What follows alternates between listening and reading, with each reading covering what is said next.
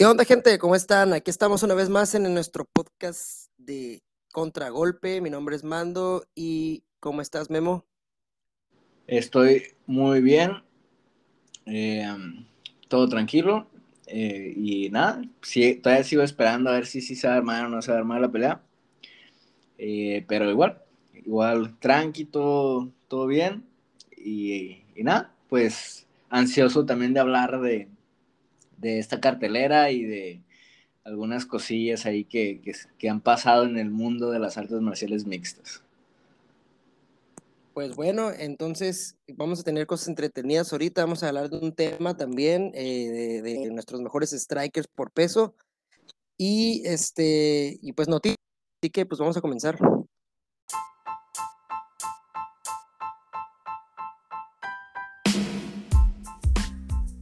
Pues aquí estamos, un nuevo podcast eh, donde pues han pasado varias cosillas que de hecho se nos olvidó comentar que habían pasado desde el podcast pasado. Este, algunas interesantillas, otras no tan relevantes. Y pues ya es, no, pues regularmente yo creo que soy medio fan de Khabib porque digo medio porque sí le reconozco todo lo que ha hecho para mí es de los GOATs discutiblemente el mejor de toda la historia podría o sea no estoy diciendo que lo sea pero tiene argumentos para discutirse de que puede ser el mejor de la historia Khabib. Eh, y pues regularmente siempre lo tomo como como que le doy su grado de importancia no su respeto y últimamente para mí sí ha estado un poquito desenfrenado, no le ha caído bien esta falta de actividad, este retiro. Y ha estado hablando mucho a su manera, pues siendo directo y, conciso de todos los, temas que le, que le preguntan. Y pues por mí no hay problema, ¿no? O sea, pues cada quien es libre de decir lo que sea, siempre y cuando no, no se metan con nadie pero ahora sí se pasó de, la, de lanza, la neta. Una cosa es que te metas con, con McGregor, que te metas, no sé, con John Jones, o que quieras decir lo que quieras decir, pero no te metas con mis chicas del octágono.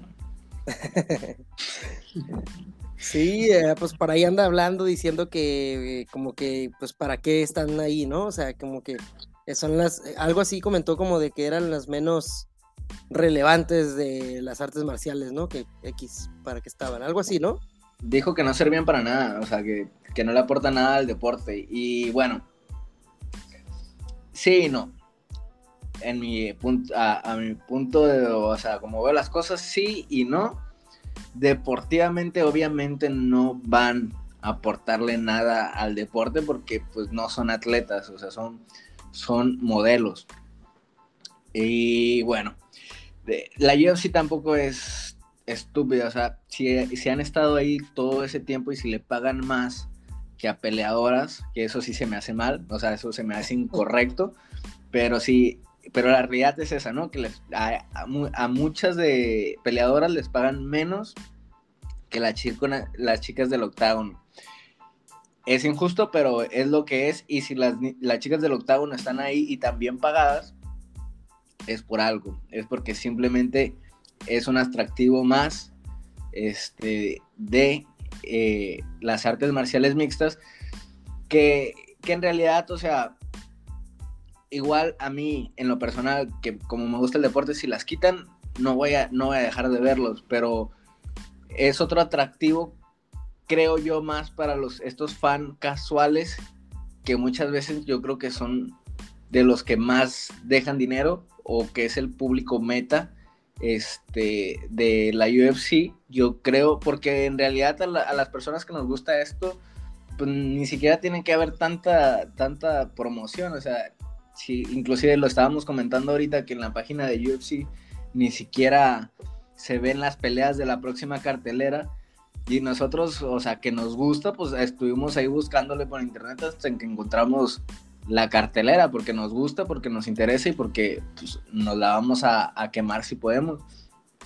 Y, y el trabajo de estas chicas pues simplemente es atraer más la mirada, hacer un espectáculo entre rounds, este, Ya si lo podemos considerar machista o que si es objetivización, ese es otro punto de tema, pero en, la sociedad en la que vivimos actualmente, pues claramente es otro atractivo y claramente deja dinero. si, no, si no dejaran dinero las chicas del octágono, claramente no estarían ahí.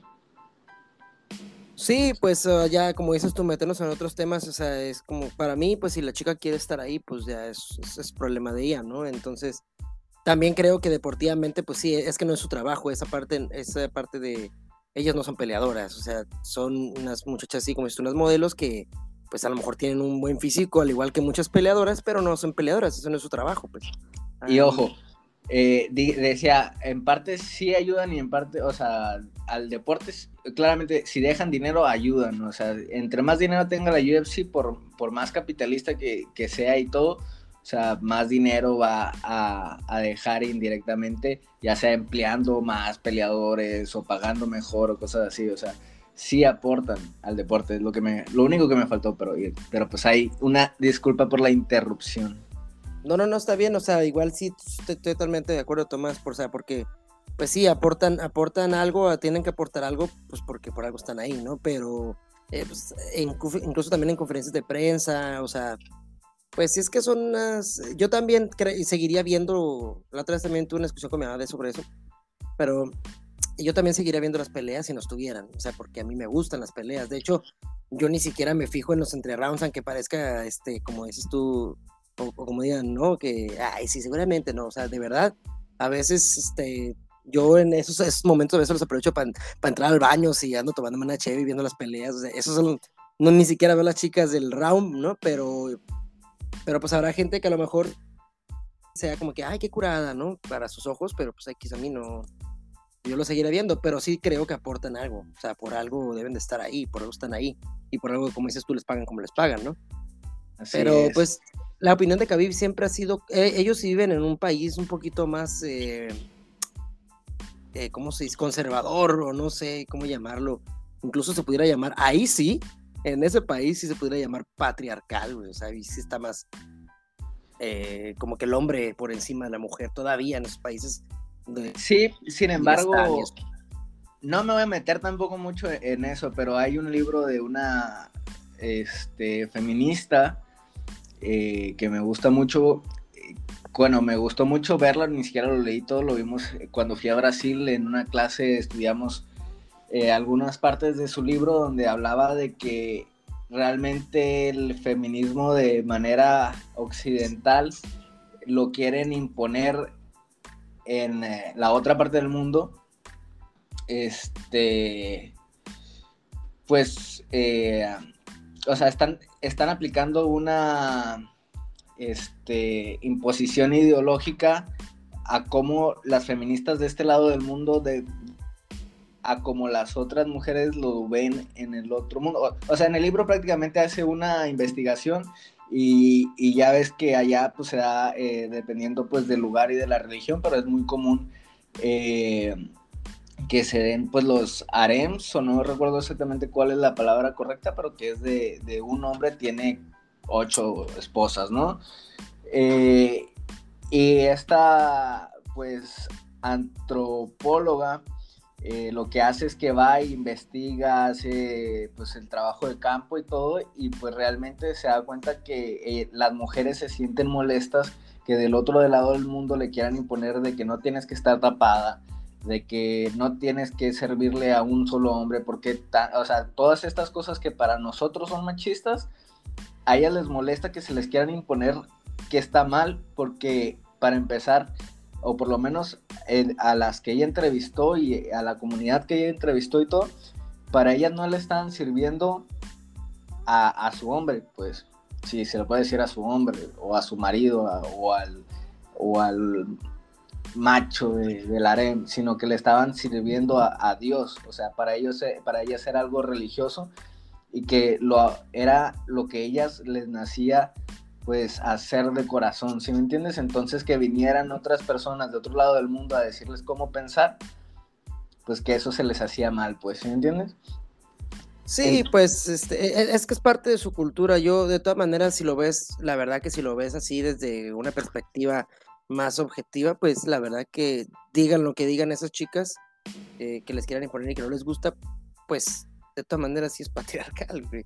O sea, bueno, yo así lo veo, ¿no? Pero pues es un tema súper mega extenso, la verdad que tenemos que eh, dedicarnos exclusivamente a hablar de eso, este, pero pues yo, yo creo que sí, de todas maneras viven en un, en un lugar pues, un poquito oprimido, ¿no? A lo mejor ellas ya están tan acostumbradas que lo ven normal y por eso lo defienden. Pero, pues no sé. Pues, o sea, yo creo que, que este, que no sé, o sea, hay formas de, de, ser como querer cambiar las cosas está bien, o sea, si están mal, pero tampoco, eh, o sea, si, si de plano no, no puedes meter la vida de alguien más a quererla cambiar si no te está pidiendo ayuda, si me entiendes? No sé, o si no, si no quiere cambiar es mm, también lo estaba discutiendo, por ejemplo, con mi hermana. Eh, esto, que había unos videos que estábamos viendo donde decían que prácticamente una muchacha decía, podemos ver cómo el matrimonio es eh, un acto de machismo total, que porque se da este intercambio como de transacción, el anillo por la mujer y que lo tiene que entregar el dueño y bla, bla, bla. Este, y pues también sí, ¿no? O sea, para mí, o sea, sí puede ser que tenga orígenes eh, muy machistas el matrimonio, o más bien, eh, de hecho, los tiene, pues, muy machistas, así como lo, la tradición más machista que se me hace a mí de todas es como la quinceañera, que eso sí se, se me hace patético, así como, como cómo esto se pudo hacer una tradición así como de presentar a una niña de 15 años ante la sociedad como diciéndole al mundo y este pues ya se, ya es una mujer ya se la pueden coger y prácticamente ya, alcanza el timbre. Ajá y, miren estos son los candidatos que son los chambelanes no sí así que pónganse truchas. Ajá y eso sí se me hace así como que en serio. Pero por ejemplo la boda digo sí esas fueron sus orígenes pero ya depende, o sea, ya estamos en otra época, o sea, ya, ya las connotaciones de las cosas son diferentes y si lo haces con convicción de que pues ese festejo, eso pues es simplemente todo muestras de amor y pues no tendría que ser para mí como algo, ahorita lo estoy diciendo muy por encima, con igual la plática con mi hermana fue como más extensa, pero pues realmente si tú no le das la connotación machista, no tiene por qué ser machista, es mi punto de vista. Sí, totalmente de acuerdo. También, eh, pues ya es que una es que lo de la canción esa de Molotov, ¿no? De, de eh, y, pues es lo mismo para mí también, yo también estoy de acuerdo, o sea, si no le das la connotación, porque es, eso ahorita pues ya, o sea, anteriormente esa palabra, este, espero que no me la ya no lo voy a decir, pero PUTO significaba solamente una cosa, ¿no? Ahorita ya no es con ese fin, no es con ese fin de, de, de, hablar despectivamente del, del, homosexual o de así, ¿me explico? Entonces ya no, no tiene nada que ver. Y luego también estoy de acuerdo con lo del matrimonio. Además, el matrimonio no es como que algo que, que los, todos los hombres queramos hacer, güey. O sea, bueno, algunos a lo mejor sí lo queremos hacer, pero pequeños en quererse casar. Y la mujer sí suele pensar en eso. O sea, piensa en una vida así de matrimonio. Normalmente, ahorita también ya hay muchas que ya no, de plano ya, ya no, o es que yo mi vida yo no me voy a casar, pero eh, eh, culturalmente hablando, pues sí, antes este, la, la, mujer es la de la ilusión, es la que normalmente espera eso del hombre y el hombre es un poquito más, yo no me quiero casar, o sea, si me explico, no sé si, me estoy explicando, y de hecho...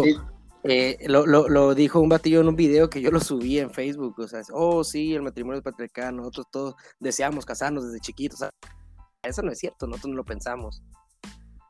Sí, no, o sea, es el sueño del grueso de las mujeres, pues, y por también, parte porque crecen en una sociedad donde se les hace ver desde niñas, desde lo que ven en las caricaturas y lo que para ellas agarran que es como lo máximo del matrimonio es lo que, eh, pues ese, es lo que se vuelve como su meta, ¿no? Y, y, ahorita ha cambiado por lo mismo de que ya no es como que, ah, mira, es, es, es niño niña, tiene que jugar a, la cocinita, hacerse el té o, o no, tiene que tener carros. O sea, poco a poco... Eh, se ha ido cambiando eso, eh, que todo como con cierta medida es bueno, ¿no? También hay como casos como extremos donde, donde de plano así como que, no sé, no le puedo poner nombre porque no sé cómo se quiere identificar, eso ya es como exagerar, ¿no? Eh, pero no sé, siento que no, no nos conviene meternos mucho en estos temas, la verdad. Sí, no, no, no, no, pero pues sí, como que si lo ves ya objetivamente hablando, pues, em, eh, pues, por ejemplo, ya volviéndolo de Khabib, Khabib está en un país así, donde está acostumbrado a eso, entonces, pero al mismo tiempo también respetan un chingo a la mujer, o sea, la tienen como, o sea, la tienen en una buena posición, ¿no? Porque eh, él siempre ha sido demasiado respetuoso con las mujeres, o sea, nunca se le ha visto de una manera este, machista o así, simplemente es, su creencia y, no estoy de acuerdo tampoco, o bueno, estoy no de acuerdo, estoy de acuerdo que en realidad no son deportistas las peleadoras, no son peleadoras, digo, las, las, perdón, las chicas del octágono no son peleadoras, pero igual le deben de aportar algo, ¿no? O sea, ya sea monetariamente y eso beneficia a todos, como dices, o, una cuestión de atractivo, de que, de que jalan gente, güey, ¿no? Y entonces el deporte crece también. Pero, pues bueno, Ahí están las eh, palabras de Khabib. A comparación de Khabib, que ha sido respetuoso con las mujeres, pues tenemos a, a Conor McGregor, que la verdad es que cuando le dijo eso, le comentó eso a, a, a Khabib, la verdad es que yo creo que ha sido... Siempre me sorprende Conor McGregor, a excepción de esta última vez con Dustin Poirier, con su trash talk o con las ocurrencias porque no me acuerdo ni de qué estaban peleando. Y le dijo, cállate que tú te, tú te casaste con un trapo, una toalla, una cosa así. Y, subió la foto que sale pues de, la boda, ¿no? De Khabib con su esposa, pero pues su religión pues está tapada, pues nadie puede ver nada. Y, no sé, Con una toalla, creo que le dijo con una toalla, ¿no? Ajá, cállate que tú te casaste con una toalla, una cosa así. la verdad, la verdad es que que no sé, pues no ir al infierno por porque me dio risa, pero sí. No, así es que, eh, bueno, fue hace un montón de eso, ¿no? Antes de la primera pelea, bueno, antes de la pelea, porque nomás han tenido una. Pero sí, eh, no, pues eso de Dustin Poirier con, con Conor para mí fue puro marketing de Conor, ¿no? A lo mejor sí fue un poquito lejos, pero cómo conseguías la cuarta era la única manera, güey. Y, y, lo consiguió. Bueno, hasta ahorita no se ha dicho que no se va a hacer. Eh, no sé si ¿No crees? Sí, o sea, lo que digo es que ya no tenía como esa ocurrencia, o sea, ya era como trash tal barato, creo yo. Pero bueno, pues de todos modos funcionó, ¿no? O sea, en cuanto regrese, este, pues seguramente se va a dar una revancha, eh, o sea, si no es con él, con Nate, pero pues es la, la, órbita de peleas que tiene McGregor. Y otra cosa, creo yo, ya no, o, por lo menos ya no estoy seguro, según yo, ya, ¿te acuerdas que habíamos comentado un video donde estaba haciendo sparring y empateando? Simón. Pues la verdad, he escuchado personas que dicen que, que no es reciente. No he escuchado personas que digan que es reciente, este, pero pues supongo que también las hay. La verdad es que eh, pues hay una disculpa por la desinformación, eh, pero la verdad es que si si es reciente, pues, o sea, me voló la cabeza, ¿no? pero si no, pues, o sea, una disculpa. Sí, pues ya ves que te comenté cuando me la mandaste, te dije, pues si es reciente, la neta que, no mames, qué cabrón está, pero la neta que yo digo que sí era reciente, güey, porque aparte ya han puesto varias, eh, de hecho, el vato ya no tiene yeso definitivamente, güey, porque apareció que solamente tardó como un mes y medio o menos del mes y medio en, quitarse, el, quitarse el yeso y andar ya con ropa parado normal y ya anda haciendo actividad. Entonces, yo digo que sí era reciente porque tampoco vi fuentes de que demostraran que no era reciente, Simplemente este, dijeron eso, pero pues sea como sea, se está recuperando súper pronto, güey.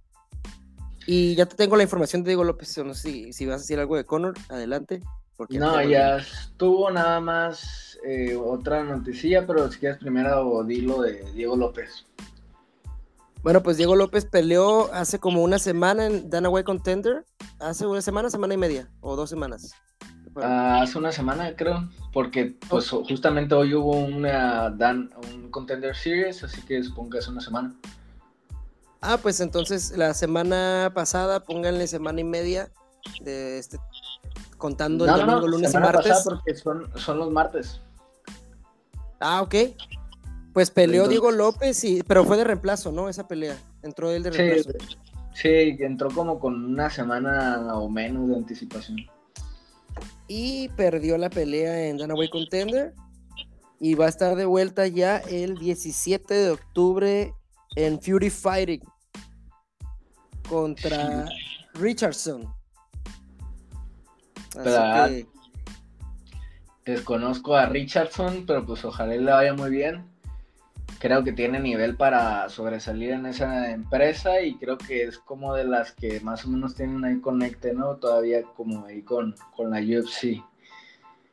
A lo mejor le recomendaron estar activo, pero yo creo que probablemente sí le van a hablar eh, otra vez. Eh, no sé si a lo mejor le den una oportunidad una pelea, porque no creo que Dana White no se dé cuenta de la calidad de peleador que es Diego López y aparte le hizo un paro, güey, ¿no? Sí, sí, sí. No, tiene, tiene que tener otra pelea. Yo creo que es eso que quieren a lo mejor que, que tenga una seguidilla de, victorias como para que ya decir, ah, mira, pues tener el paro de meterlo, ¿no? Y quizás lo vayan a meter directo a la UFC. Si no, pues otra oportunidad, pero ya bien establecida en el en los Contender Series o inclusive en, en un futuro tough. Pero yo creo que sí, el tiempo, yo creo tarde o temprano él va a terminar en la UFC. Pues sí, y la, dime la otra, a ver, que venga la otra. Pues hablando de Dana White's Contender Series, la verdad es que a los mexicanos no nos ha ido para nada, nada bien acá. Ya lo habíamos visto con con el gallito que había perdido, también con otros, no recuerdo quiénes, pero eh, que había perdido y después eh, el caso de que no es mexicano, pero prácticamente lo es, lo de Diego López, este, también eh, no se le dio. Eh, pues ahora uno más, José Alday, el Pochito Alday de Entram Sonora, creo. de gran calidad, a, mí se me hace un peleadorazo. Este, pues no vi la pelea, pero parece que dio un peleón porque perdió, pero perdió por decisión dividida en contra de Simon Oliveira. Bueno, pues no les, o sea, tan mal, tan mal, eh, digamos que han perdido, pero han perdido con, con, con una, dejando un extra, ¿no?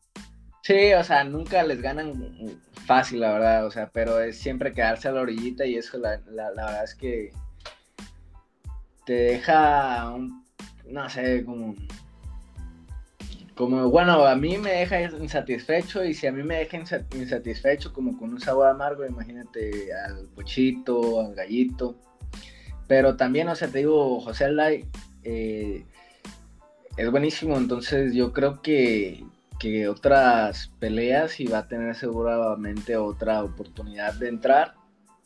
Este, recordando al, Pochito, peleó contra un compa mío que, se llama eh, Irving. Irving Hernández, le dicen el moreno. Y, y ganó mi compa, pero, o sea, siendo objetivos, iba ganando el Pochito, iba, iba boxeándolo bien pero pues una de las cosas que, más se hacen ahí en el Parra es eh, entrenar los codos. Y en eso intentó hacer, creo que el pochito como un takedown, una cosa así. Y me lo recetaron con un codo. Y este. Y le hicieron. Búscalo en internet, creo que ya te lo había dicho. La cortada más. O de las cortadas más impactantes que he visto en yo creo que es la cortada más impactante de toda la historia cortada. Le corta como media frente eh, Irving al Pochito, que de hecho creo que vi una foto de, del Dana White's Contender Series, la cartelera, y creo que pues obviamente le dejó ahí cicatriz y todo. Y cómo me emputó, eh, porque en ese entonces yo escuchaba un podcast que se llama Indiscutido, la verdad desconozco si, si, si todavía sigan eh, eh, de dos periodistas pues, buenos. Todavía sigo uno de ellos, nada más sigo uno de ellos que se llama Carlos Contreras Gaspi, que creo que trabaja para Marca Claro y siempre da muy buena información, pero me acuerdo que para esa, esa pelea trabajaba con otro, que era como gordito, barbón, que siempre se me había hecho como medio, ¿cómo decirlo? Ah, como prepotente, se podría decir. Y me acuerdo que dijo que el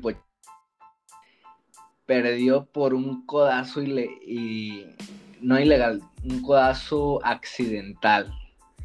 Y ahí a tu madre, puto gordo. Y, ya ahí los dejé de seguir porque me dio mucho coraje, porque pues, o sea, ¿por qué no darle el mérito que se merece a, a quien se lo ha ganado? Pues fue un codazo como tal, porque decir que es un puto codo accidental, ¿sí entiendes? Simón.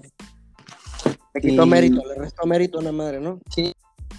Ah, pues porque pues mi compa pues es o sea, de barrio, nadie lo conoce y el, y, este, y el pochito era como que la promesilla y la que, lo que todo el mundo le tenían los, los ojos encima, entonces, ¿por qué no decir, pues ni pedo, pues perdió, le dieron un buen codazo, este, y nada, o sea, el talento no se le fue al Pochito, Pochito está ahí, ahora peleando por entrar a la UFC, pero ¿por qué demeritar el trabajo de, otra persona que entrenó lo que tuvo que entrenar aunque te digo, iba perdiendo la pelea, pero pues fue todo, así, así son las MMA, así son las artes marciales mixtas, le tocó perder a, José Alday y me dio tanto coraje que los de de, pues los dejé de seguir, la verdad. Y sí, pues ahí está, creo que es de los corajes más grandes que he hecho, o sea, que me ha pasado, que, Más porque... Pero bueno, creo que la estaba viendo la pelea, de hecho, ¿fue en Combate América? Eh, creo que. No estoy seguro si. Con, sí, Combate América, creo. Sí, sí, sí. Este, y más porque era como que lo, el único, por ejemplo, popular de artes marciales. O sea, prácticamente lo que digan esos güeyes es como, pues, lo que pasó, ¿no? Y, y, que haya despreciado así a mi compa es como que chingas a tu madre. Todavía si lo veo le digo chingas a tu madre. Pero bueno. Pues bueno, ahí están las noticias de ahora. Ah, falta una, ¿no? La de lo de, lo de Pereira, ¿no? Así es, pues el. Se nos fue la vez pasada, la vez pasada se nos olvidó. Sí, eh, el coco de Adesaña en el kickboxing se, se, pues dio el paso, ¿no? A, las artes marciales mixtas. La verdad es que yo no lo, no lo tengo tan visto. Solo pues, los highlights cuando deja así como todo todo tonto en la lona a Desaña. Y creo que ya tiene hasta pelea, ¿no? Pereira. Eh, no, no sé, fíjate, no, es lo que, la, parte de la noticia que yo desconocía. ¿Tú tienes noticias sobre eso? Yo no sabía, güey. Eh, yo, yo vi la noticia, la verdad, ya tiene fecha y oponente, pero no recuerdo. Si quieres, ¿por qué no eh, hablas más de esto y yo por mientras voy investigando. Pues es este peleador que le ha ganado dos veces a Israel Adesanya y no solamente le ha ganado dos veces, sino que eh, en la segunda pelea lo noqueó y lo noqueó gacho, gacho. Israel Adesanya dijo que no está interesado, eso sí, eh, dijo que, no le interesa, pero pues si yo fuera él me interesaría, güey, o sea, siendo el campeón y, que esté el tipo que te ha noqueado dos veces, aunque no fue en MMA. Y yo estaba viendo el otro día, eh, bueno, otro hace rato creo, un, el, el, podcast de este Oscar, el, el, el, el batillo Green, Greenfits. Este, y, y, estaba comentando de que, de que pues obviamente sí sería una locura que lo pusieran eh, directamente con Esaña, pero si se hace una buena pelea en MMA, que ya ha peleado en MMA, pero no en UFC. Eh, se hace una buena pelea contra el rival que le pongan, pues si, si cuida su defensa de arribo que eso sería como que yo creo que el coco de él, igual que el de Adesanya, a pesar de que Israel tiene muy buena defensa, pero y lo vimos con Blakovic, que fue como su coco, ¿no? los derribos, y creo que también Gastelum lo derribó eh, una, en una ocasión. Sería lo menos pulido que tiene, digamos. Yo creo que también Pereira lo va a tener menos pulido eso porque viene del, del kickboxing. Em, pero pues sea como sea, te noqueó dos veces, digo, te ganó dos veces y, una de esas te noqueó. Pues yo sí estaría interesado en, en tener mi revancha en MMA, ¿no? Sí, bueno, mira, ya aquí tengo la información. Es eh, pelea en el UFC 268 Usman en contra de Colbyton 2 y pelea en contra de Andreas Andreas Michailidis, un peleador que le apodan el Spartan griego que la verdad yo desconozco. Ya tuvo una pelea, dos ¿En UFC? Sí, Sí, perdió justamente ante Modestas, que vamos a hablar de él más adelante. Y le ganó a KB Bullar, que no sé quién sea tampoco. Eh, pero pues ahí está, ya tiene pelea y pues pronta, ¿no? Pues entre comillas pronta, esa pelea va a ser, esa cartelera va a ser el 6 de noviembre, o sea, tiene muy buen tiempo para prepararse pues entonces vamos a ver qué, nos ofrece este, esa cartera va a estar buenísima entonces, güey. Ya todas las pelas que tiene, güey, tiene, o sea, eh, va a estar Rose Mayuna en contra de Willy Sang 2, Kamaru Usman obviamente de Covington, Justin Gage en contra de Chandler, Sean Strickland en contra de Luke Rocker, Germain en contra de Irene, Franklin, ya lo habíamos dicho esa cartera, incluso Frank en contra de Marlon, y Alya Quinta vuelve, vuelve Bobby Green en contra de Alya Quinta, se me hace buena pelea. Irene y Edmund Chabatsian también. Hay lo de que decías de Alden Quinta en contra de, Bobby Green. Eh, Billy Quarantilo, el que le ganó al, al Mowgli en contra de Shane Burgos. Tiene varias. pues va a estar buena. Entonces en esa va a pelear y pues vamos a ver cómo se ve. Entonces el, ex kickboxer eh, Alex Pereira y el único en bueno, no el único, pero este. Bueno, sí, que le ha ganado dos veces a Desaña, ¿no? y la segunda por knockout. Y te digo, estuvo gacho como cayó Israel. Búsquenlo si quieren ver, a los que les caiga gordo Israel y quieran verlo humillado, busquen el knockout de Pereira ahí en YouTube. Sí, em, pues ojalá y le vaya bien porque pues tiene historia para vender ahí con el campeón pero igual de aquí a que llegue, o sea, definitivamente no le pueden poner así directo, ¿no? Porque, pues para empezar, tiene un récord bastante, pues chico, o sea, no ha peleado MMA, ¿no? En MMA, obviamente en kickboxing es otra cosa y eso le va a ayudar, eh, pero tiene un récord de tres ganadas, una perdida, entonces tendrá que tener al menos unas cuatro muy buenas peleas para llegar a Desaña, yo creo. Y ojalá lo haga porque así refrescaría un poquito más la, división, que pues la verdad es que en el ranking, o sea, prácticamente todos los que están ahí tocando la puerta, creo que la única excepción es Jared Cannonier, pero todos los demás ya han pues perdido en contra del campeón. Yo digo que la neta, con que tenga dos peleas buenas, Dana White lo va a poner hasta la viva, güey. Entonces vamos a ver si les puede, o sea, por lo menos una antes de Adesanya le tiene que poner por lo menos, no sé, a un tipo Kelvin Gastelum. Vamos a ver si está hecho para ganarle a un tipo Kelvin Gastelum, tipo, no sé, Brad Tavares. Incluso un Paulo Costa, ¿no? Ajá, o sea, vamos a ver.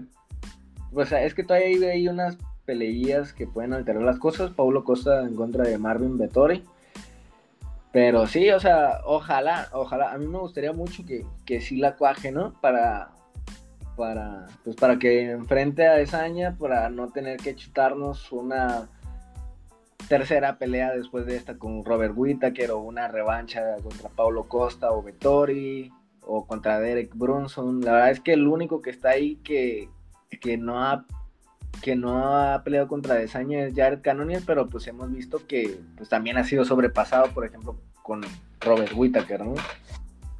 Sí, yo definitivamente a Jared Cannonier no le veo posibilidad de ganarle a, a Whittaker, digo a Israel Esaña y tampoco a Brunson, la verdad. Se pudiera decir que sí está medio estancada la, la división por, porque no, no se le ve rival a Israel Esaña, eh, pero pues sí estaría curada. Yo también quiero que, que sobresalga este peleador, pero vamos a ver qué onda.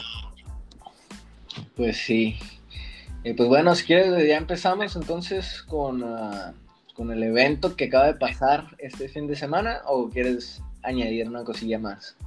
No, ya, dale, hay que darle, porque ya este, nos tardamos un chingo, de hecho. Entonces, bueno, diciendo eh, aquí un poquito cómo fue las peleas, eh, me voy rápido con con la de Dalcha Luyambula en contra de Marc Andre Barriaul, que gana por decisión unánime, pero la verdad no creo que dejen nada. Y si no tienes nada que decir de eso, pasamos a una que sí me interesa a mí. ¿Qué te parece? Pues solamente que ganó por decisión Marc André Barriaul a Dalcha Yambula, Luyambula, y pues Luyambula que se vio muy cansado ya en los últimos rounds, y pues nada. Sí, pasamos a que sigue. Pasamos a donde se dio, a pesar de que era el local, y una, ¿cómo se puede decir? Pues hizo la chica Julian Rosa al someter por guillotina en el tercer round a Charles Jourdain, que para mí era el favorito y por mucho, y en las apuestas también era el favorito. Pero se estaba viendo arrasado por, por no, no se estaba yendo pelada, güey. O sea, haz de cuenta que yo nunca vi a Julián Erosa, güey, este, mm, preocupado, güey. Lo vi siempre concentrado, a pesar de que sí, en el striker de repente Jordan eh, se veía mejor, le conectaba los golpes de poder, más bien. Pero eh, Julián Erosa también estaba persiguiéndolo, esas pataditas bajas, o sea, tuvo muy buenas cosas que yo dije, como cuando vi la de Pettis contra Thompson, yo vi que Pettis nunca se preocupó, siempre estuvo concentrado y concentrado y le cayó ese Superman Punch. Algo así vi aquí, yo vi todo el tiempo a Erosa concentrado, güey.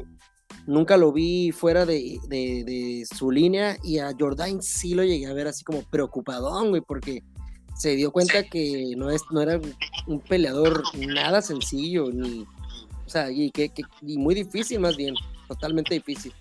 Sí, eh, yo digo en el papel, ¿no? Antes de la pelea, antes de entrar, eh, pues era diferentes circunstancias, o sea, porque venía más como de ganar, perder, ganar, perder, Julián Rosa, altibajos, en cambio Jordan se había visto, pues, pues muy arrasador, ¿no? Casi, casi. Arrasador, y más porque pues siempre ha terminado las peleas que gana, siempre las termina, ¿no? Entonces, pues ahí un retroceso un poquito para, este prospecto que pues, sigue siendo igual de bueno, una pelea nunca determina nada, este... un buen golpe, ¿no? A sea que lo, lo, lo, le, ocasionó un knockdown, ¿no? Sí. Por el segundo round, creo. Y pues bueno, Charles me cae muy bien, lo sigo como en redes sociales y cosas así. Es un peleador bastante, eh, pues simpático y aparte medio taco, entonces pues, yo también soy medio taco. Y pues nada, este. Y nada, el Charles solo dijo que, que pues el que mata como por la espada, por la espada muere, ¿no? Entonces me gusta esa actitud, así como que ni peda, pues me tocó perder, pero pues a la que sigue, pues. o sea, o sea, ni victimizando, no es un Paulo Costa, ¿no? Que empezó de chillón o una H a uno Mali que dijo que no perdió, ¿no? Simón, sí, no, sí, el vato asimiló bien la, derrota y pues también le veo futuro. Eh, esto no es, esto es el principio apenas, pero para mí sí, sí tiene también futuro, Charles. Y bueno, pues pasamos aquí a, a, la que sigue, que es Jack Shore contra de Ludwig que yo creo que ganaba Ludwig porque me gustó lo que hizo en, en el de Ultimate Fighter y porque Jack Shore venía de, ganarle a un compañero de equipo. Pero pues el de casa otra vez se, impuso. Jack Shore ganó eh, pues bien, decisión unánime. ¿Tú qué me dices de este tiro? Estuvo parejón. Eh, pues, para cualquier lado, un dominio ligero, eh, por, bueno, digamos, pues sí hubo un dominio, se puede decir, de Jack Shore, pero, pero la verdad que fue una pelea entretenida y, reñidona, o sea, Ludwig, Ludwig más bien no se quedó corto, se vio bien, dejó para mí buenas impresiones en esta pelea. Eh, y nada, de realidad no tengo mucho que comentar. Tú conocías este, mejor el, historial de, de Ludwig, ¿no? Sí, pues eh, luchador, eh, aguerrido, mucho corazón. Te digo, si quieren ver una buena pelea de, de, de las peleas que han pasado en TUF, eh, la de Ludwig en contra del que terminó siendo el campeón de, Ultimate Fighter de esa temporada, Ricky Turcios, es un super peleón. Es, es muy parecida a la pelea de, de este de, Ultimate Fighter, la que tuvo la final de, en contra de este otro peleador que siempre, hey, ah, siempre se me olvida el nombre, pero muy parecida, yo no sabría cuál fue mejor, yo creo que yo creo que la final fue mejor, pero esta estuvo igual de buena, entonces pues ya se la sabe, ¿no? Si quieren, si quieren ver una buena pelea, guáchense todo el tufo, está muy bueno la verdad. Pues aquí la pelea de la noche. Fire Fist pierde en contra de Molly McCann McMidbow. Eh, pues aquí la, la peleadora de casa otra vez se impuso. Una muy buena noche para todos los peleadores locales. Casi todos ganaron. En, de, por lo menos de las preliminares. Eh, también de la, la cartelera principal, de hecho, nada más hay sus excepciones, pero vaya excepciones. Este, y pues bueno, esta pelea se la llevó la, como decía, la, peleadora local y pues se llevaron el bono de, mejor pelea. Sí, eh, una, una guerrera esta peleadora McCann, porque técnicamente se veía G. mejor, pero Molly ya no podía perder, creo que llevaba una racha de dos derrotas consecutivas y esta era como ya o pierdo o, o gano o me voy y entonces este pues no se rindió y es una, una, peleadora pues con mucho corazón. La verdad me gustó mucho, me agradó. Incluso la retó al centro del octágono en una ocasión. Eh, y eh, la verdad que muy entretenida. Me gustó, me, me, agradó, me agradó esa peleadora. Pues bueno, este, y con esto cerramos las preliminares y entramos a la cartelera principal en la pelea que yo dije que para mí iba a ser este, la pelea de la noche y pues no fue oficial la pelea de la noche, pero para mí, a pesar de que fue corta, sí fue un peleón en, donde se enfrentó el peleador, eh, pues prospecto que venía a la UFC por, de parte de la Cage Warriors, que es creo la más grande en el Reino Unido, la organización más grande de, allá. Eh, Pari de Pimblet en contra de Luigi Vendramini. Y pues yo ahí quería otra vez, ¿no? Que, el de afuera hiciera la chica. Y estuvo, estuvo la verdad que muy cerca, lo tocó. Este, sin embargo, pues, pues no, no sé, o sea, se relajó un poquito Luigi Vendramini. Y aparte de que se, creo que se relajó poquito, eh, Pari apretó el acelerador, dijo, o sea, o sea, como que se puso las pilas y, y fue mucho para Luigi que terminó siendo noqueado al final del, primer asalto. Um, este peleador Patty Pimblet, pues tú me has comentado, sí, y, trae, trae show, ¿no? O sea, con él, trae, trae un show, pero bueno, yo sí le vi dos, tres cosillas que, que dije, mm, pues no sé, creo que trae más show que, técnica. Es como un, Justin Gage en sus comienzos que entraba y intercambiaba. Por ahí hubo un golpe de Vendramini que lo puso mal a Pari Pimblet. Bueno, al menos se vio así, pero supo zafarse. Supo, supo recuperarse más bien, pero eh, está como pisando mucho, queriendo pisar mucho el acelerador y para mí todavía le falta, le falta bastantito. Y, y, pues si y lo ponen con peleadores un poquito más técnicos, sí le puede ir mal para mí sí le puede ir mal a Pari. Eh, te digo, bueno, hizo un buen debut, terminando noqueando, pero, pero dejando ahí como unas ciertas incertidumbres para mí de su técnica. Pero bueno, pero. Sí. tiene Eh, show y es agradable además, es, es carismático. Me cayó bien. La, la verdad es que a mí me cae gordo. O sea, Sí, no es que me caiga gordo de que diga. O sea, no de, no, no de una manera tan negativa me cae gordo. Pero simplemente es que ese humor a mí no me, no me cae bien. Se me hace muy estúpido. Se me hace que es un tipo de humor como el de Mr. Bean. Como muy tonto, muy tonto. Y eso me estresa poquito. Digo, no tengo nada contra él y ojalá y le vaya súper bien creo que tiene mucho talento, tiene que corregir muchas cosas y definitivamente no está como para que lo pongan en alguien que esté cerca del ranking. Tiene que llevárselo calmado y, y le va a ir súper bien. Ese humor a mí, a mí simplemente no me gusta. De hecho, las, la- las películas de Mr. Bean a mí me estresaban en vez de darme risa, pero bueno. no, no, no, ¿qué tienes contra Mr. Bean? eh? Pero, no, Pero pues es, sí, es, es como, bueno, es que yo lo vi como el batillo como alegre y cotorreando con Bisping y, y luego lo abrazó ¿no? durante la entrevista. Ese, ese peleador así se me pareció carismático, pero no sé, igual no, no lo conozco tanto, no conozco tanto su historial y no sé qué tan bobo sea, porque el humor de Josefina es medio bobo, pero a mí sí me da cura.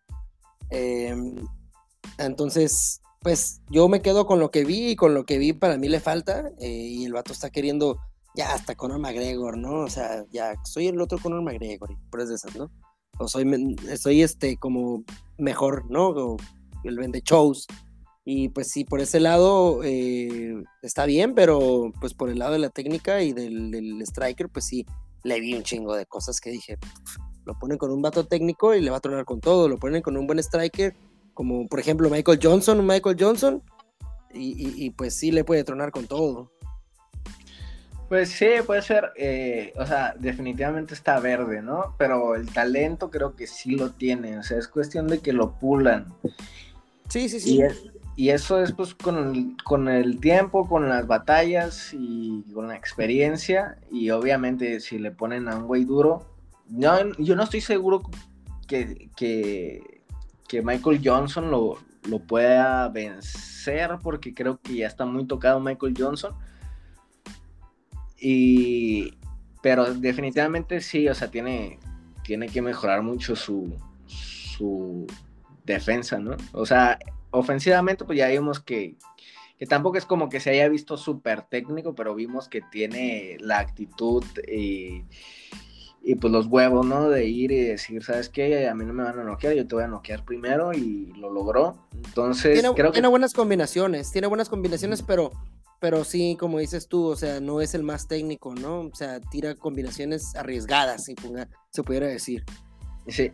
En conclusión, yo creo que tiene las, tiene potencial, tiene mucho potencial, hay que trabajarlo y pues ojalá y ojalá y, le vaya bien. O sea, no tengo más que decir de Luigi Vendramini, este, la verdad es que difícil porque ya tiene creo que tres derrotas de, o sea, en cuatro peleas tiene tres derrotas, sin embargo, o sea, sabemos que es un guerrero todas sus peleas, o por lo menos las que he visto yo.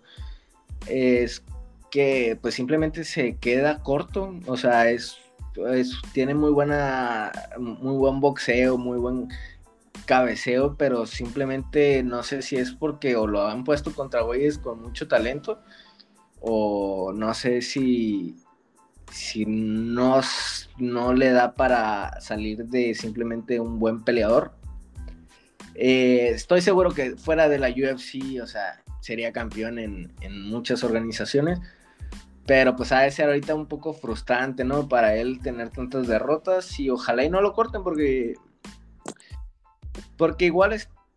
O sea, no lo veo llegando a, a ser campeón, pero pues igual podría mejorar, igual podría tener sus cositas dentro de la UFC, creo yo. Sí, sí, y tiene dos derrotas consecutivas. Antes de esa había ganado una por nocaut técnico. Y dentro de la UFC, pues sí, son cuatro peleas las que tiene y de las cuatro tiene tres derrotas. La única que ha ganado es la segunda que tuvo. eh, y de ahí, pues su- sumó estas dos derrotas con Pari.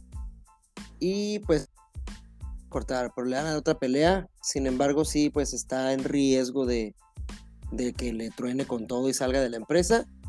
Y pues sí, vamos a ver qué onda con Pari. Vamos a ver si ya después cambia mi perspectiva. Y, y pues nada, creo que nos pasamos a la que sigue. Así es. Eh, Khalil Rountree Jr. en contra de Modestas Bukauskas.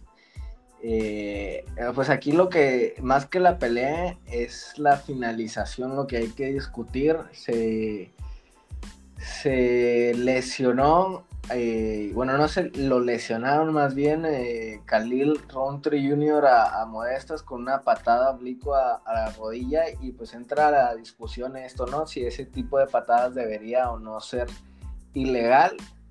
Mi punto de vista, bueno, ahorita pues hablaremos de eso, ¿no? Si debe de ser o no se debe de ser ilegal. Lo que sí creo es que si no es ilegal, nada que reprocharle a, a Khalil este, es una opción, es un arma, es algo que está en el juego y, y nada, pues buena victoria para Khalil. Modestas creo que ya habló y dijo lo mismo de que él no supo defenderlo y es su culpa, entonces pues nada, muy bien para Roundtree, aunque siempre que un peleador sale lesionado, eh, pues, pues no, no, no te quedas tan a gusto, ¿no? Como podría ser en, en un knockout donde, donde un technical knockout o un knockout pero que pues no pasa mayores o una submisión.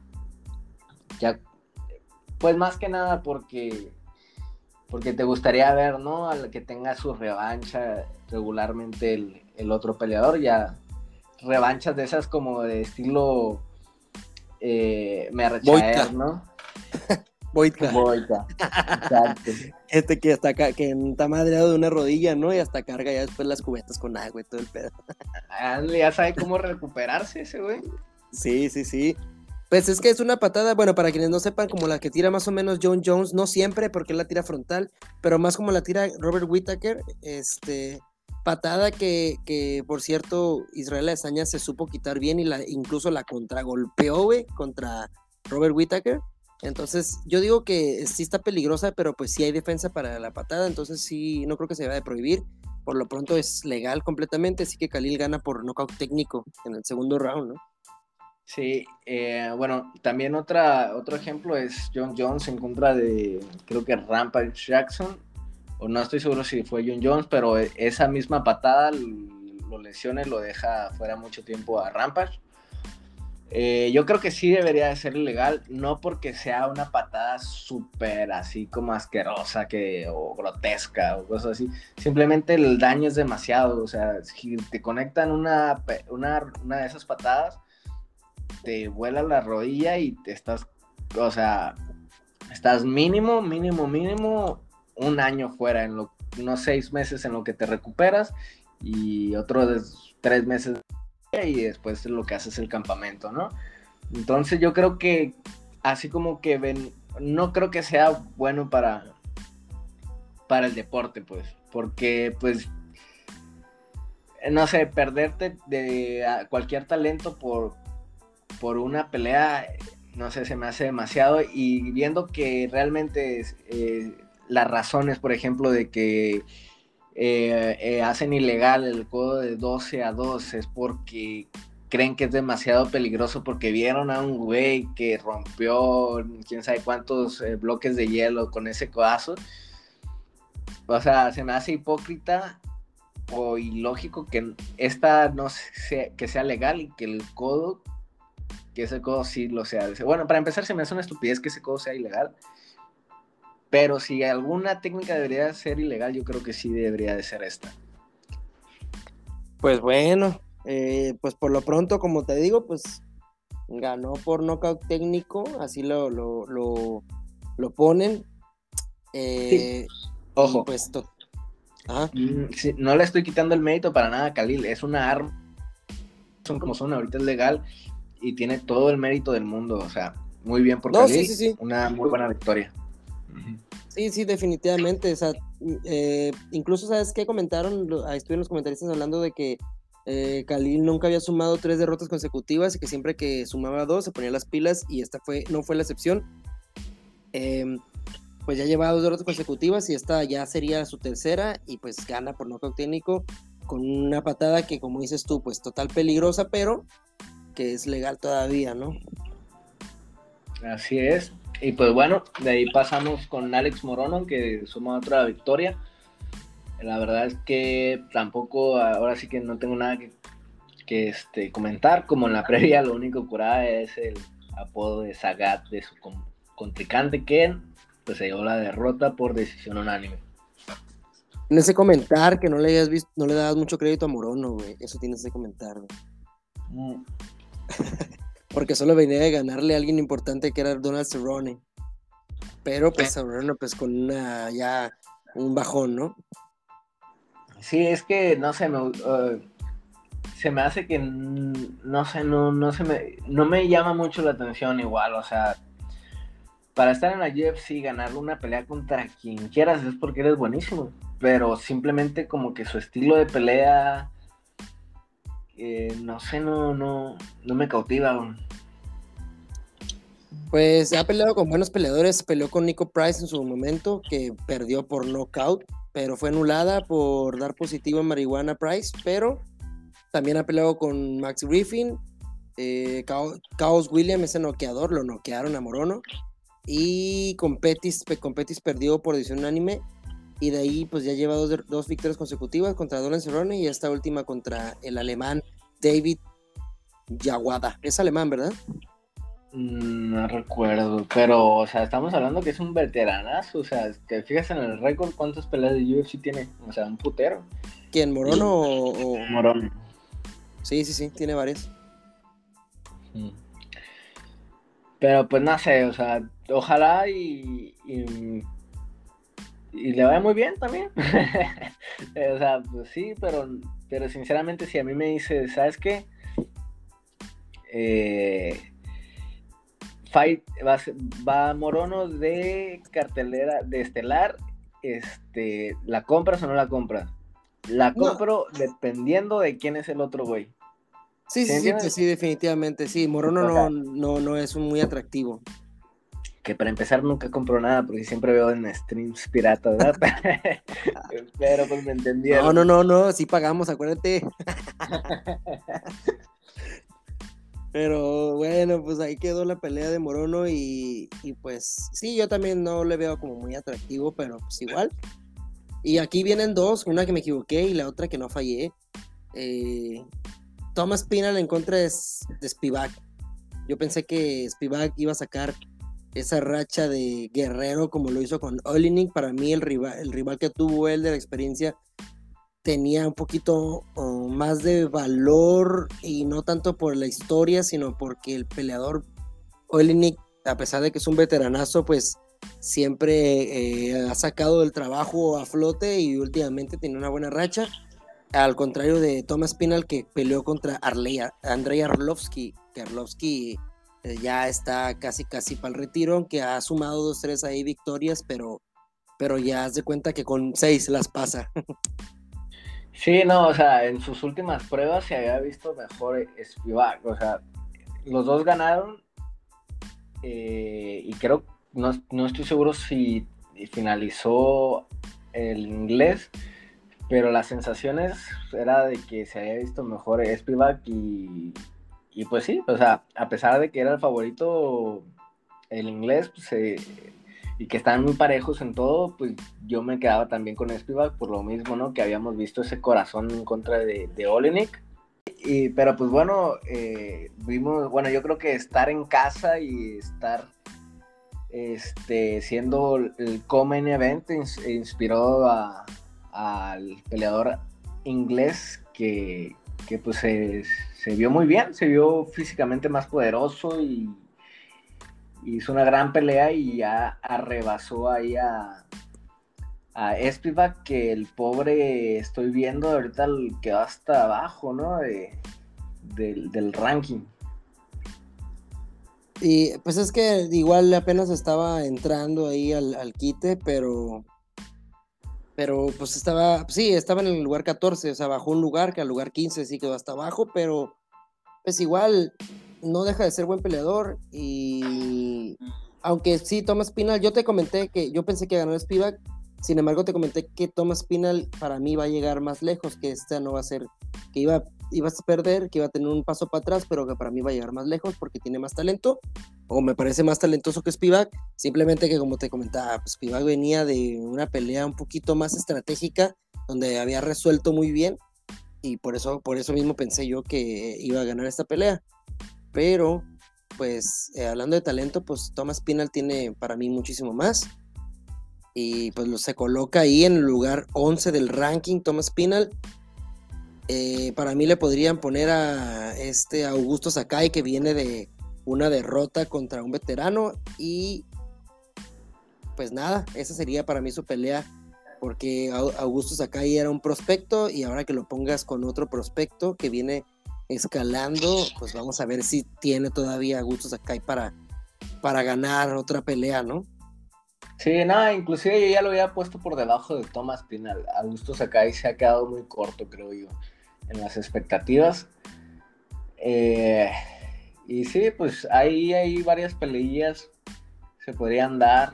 Eh, Mm, pero bueno, o sea, sí, yo estoy seguro de que, va a dar buenas cosas. Eh, no sé si va a llegar, por ejemplo, a contender por el título, que ya eso es como, pues, las grandes ligas, ¿no?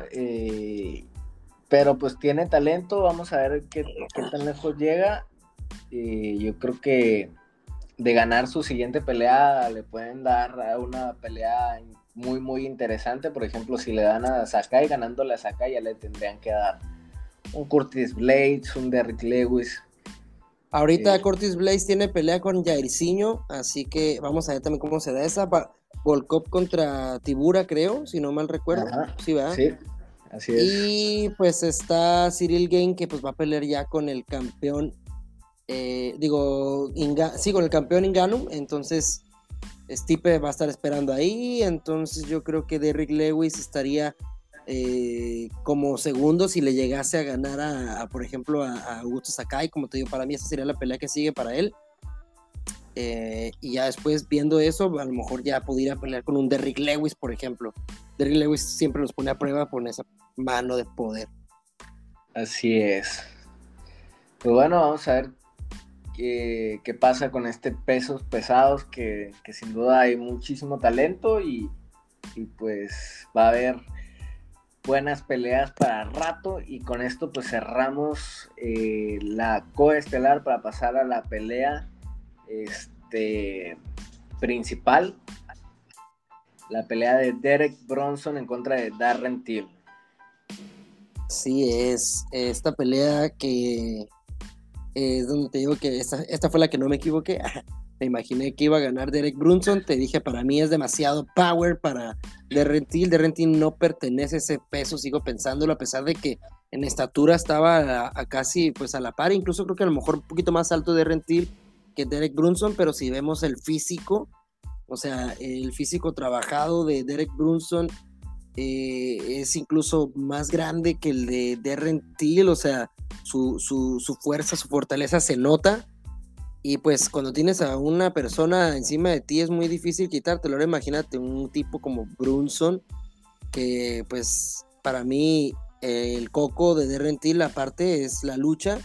Ha tenido buena defensa contra derribo, pero, pero ya con un luchador como Derek Brunson experimentado y, y este, fuerte, y en un peso en el que, como te vuelvo a, reiterar aquí, ahora sí, nuevamente lo reitero, con, este pleonasmo, con este pleonasmo, pues, o sea, eh, pues no pertenece al, peso de Rentil. Para mí, tuviera que regresarse a peso welter o exigir un peso intermedio entre el welter y el, y el medio. Pues sí, eh, ya no vi ahora, creo que tanto la cuestión física, de hecho creo que estaba más pesado ahora sí de lo normal de Rentil, inclusive pues yo lo veo más cachetón. Eh, que no sea, no significa que sea positivo, ¿ah? pero pues sí. No, lo que, te iba a comentar. este, o sea, en cuestión de peso, pues sí están a, la par, ¿no? No creo que la diferencia, en, o sea, inclusive es más alto, ¿no? Rentil, pero pues sí, sí, está, más, más fornido, pues más mamey, mejor trabajado. Sí, sí, sí, Y, aparte está corta, o sea, eh, estamos hablando de que Derrentil en ese peso llega y llega bien y a lo mejor llega pesadito, pero llega sin fortaleza, güey. Y, y Brunson incluso corta peso para llegar ahí y cuando llega la pelea, pues llega más grande eh, en fortaleza también, o sea, llega más fuerte Brunson y se nota, su, físico es muchísimo más trabajado que el de Derrentil eh, y a lo mejor no tiene tanto que ver que, a lo mejor puede un, gordito como Mark Hunt tener más fuerza que un que, el rascacielos de Struve, ¿no? Pero en este caso es distinto. O sea, el físico de, de, Rentil se ve eh, pues llegando el peso, pero Wangón y, Derek Brunson sí se ve trabajado fuerte, no, no trabajado bofo, trabajado fuerte, pues. Y, eso es lo que te digo yo, como en, tamaño sí se, se nota la, la, diferencia en fuerza y pues yo, pensé que iba a ser un knockout por parte de Derek Brunson, pero al final de cuentas la fortaleza que te comenté que iba a ser y la diferencia fue la diferencia, simplemente que fue en lucha.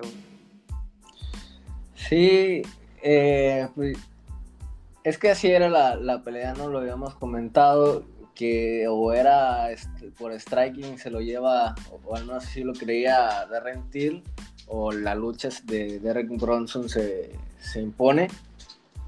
Y pues bueno, Derek Bronson eh, realmente le pasó por encima literal a, a Darren que en los momentos de striking sí se vio superior, pero pues nunca tuvo ni cerca la solución a los derribos y la lucha del peleador americano. Y así pues sí, a los americanos regularmente, digo, a los ingleses les fue en su mayoría muy bien en toda la cartelera, a excepción del, pues posiblemente el más importante, que era Darren Till, quien se dio eh, pues sobrepasado. Y la verdad es que, pues, a mí también me deja un poquito insatisfecho. La verdad, me hubiera gustado mucho ganar de Rentil por lo mismo que estamos hablando de Alex Pereira, que la verdad eh, le viene a dar como una refrescada a la división. Aquí yo también este, pienso que el que haya ganado eh, Bronson, pues realmente más de lo mismo, ¿no? Un posible prospecto se queda un rato más estancado ahí con Darren Till. Y, y Derek Bronson, que recibió una tremenda paliza por parte de, de pues está más cerca ahí de, una segunda pelea en contra del campeón. Sí, que, también hemos comentado que la neta, pues no, no, para mí tampoco tiene como el, plus para ser el campeón, para ganarle a Israel Esaña, para mí va a ser otro, otra, otra arrasada por parte de Israel, a menos que no sé, haya mejorado, este, o haya, haya trabajado demasiado los derribos pero lo dudo, es que Israel es muy difícil de derribar y solo un tipo grandote como Jan Blakovic lo logró hacer, pero porque pues Israel también subió de peso, ¿no? Pero ya en estos casos sí lo vi bien cabrón. Aparte es más de lo mismo, o sea, lo vimos en esta pelea de en contra de, de Darren Till, los momentos que tuvo la distancia y la, la posibilidad de golpear, la neta lo golpeó, o sea, eso en Adesanya que se mueve mejor que dar rentil en los espacios, que es más, eh, tiene mejor timing, es, más imaginativo, o sea... Es más largo. yo creo que sería exactamente la misma pelea y yo no creo que ganarle a Derrentil le dé la posibilidad de, de ser el siguiente retador lo que le podría dar esa posibilidad es de que por ahí Paulo Costa y Marvin Vettori se lesionen en su pelea y que Jared Cannonier, no sé, le dé diarrea. y por ahí, porque también Derek Bronson tiene como, como cinco peleas ganadas seguidas, pero también ante el mismo tipo de peleador, striker, que no sabe defender muy bien los derribos.